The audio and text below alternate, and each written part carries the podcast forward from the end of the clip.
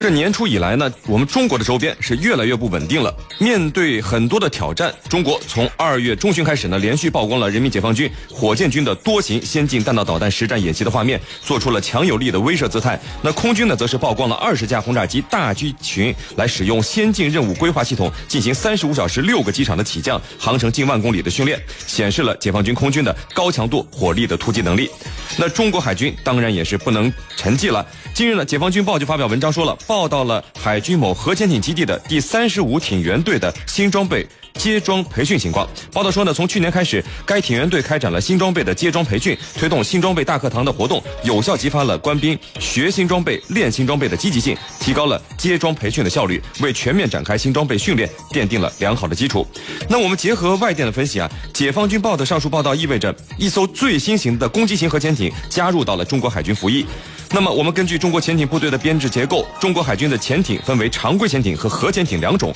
常规潜艇呢是以长城来命名的，而核潜艇则是以长征来命名。中国海军核潜艇的建制单位呢叫做艇员队，艇长一般是正式级的大校军衔。核潜艇的艇员队使用的数字编号，从已经公开的旧式编号规则呢是按照潜艇的型号来编排的，编号都是两位数。第一位呢，代表的是核潜艇的型号。目前出现的艇员队最大的数字是四，代表中国现有的零九幺、零九二、零九三和零九四四个型号的核潜艇。那第二位代表该型潜艇先后成立艇员队的序号，目前最大的序号是七。例如，解放军海军最著名的、具有光荣历史的第十一艇员队，是指我国零九一型核潜艇的首艇。那这艘潜艇退役以后，番号是予以了保留，用于新型艇。海军为每艘核潜艇配备一到两个艇员队，比如南海舰队的第四十一艇员队，说。明这是解放军海军装备于南海舰队的零九四型战略核潜艇的第一个艇员队，还有南海舰队的第三十三艇员队，这表明是零九三型攻击型核潜艇的第三支艇员队。现在这个第三十五艇员队的出现啊，说明中国海军最新型的攻击型核潜艇已经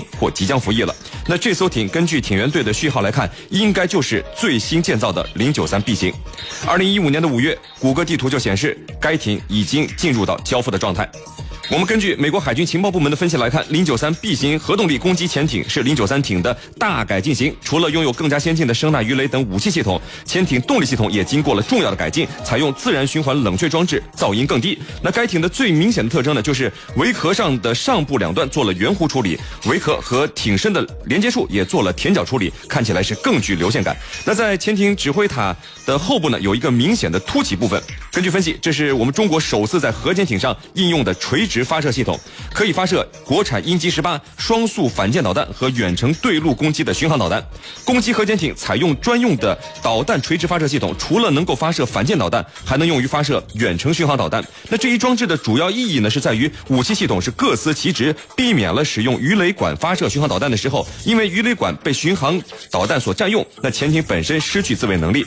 这个垂直发射巡航导弹的装置首次装备在我国的核潜艇上呢，意味着我军下一代核潜。艇都将会普遍装备垂发的巡航导弹，巡航导弹可以陆攻和反舰，将会极大增强潜艇的打击半径、打击威力和任务范围。我们可以这么说，有了这个垂直发射系统，我们的中国核潜艇才具备了立体打击手段。好，今天的焦点就先和你说到这。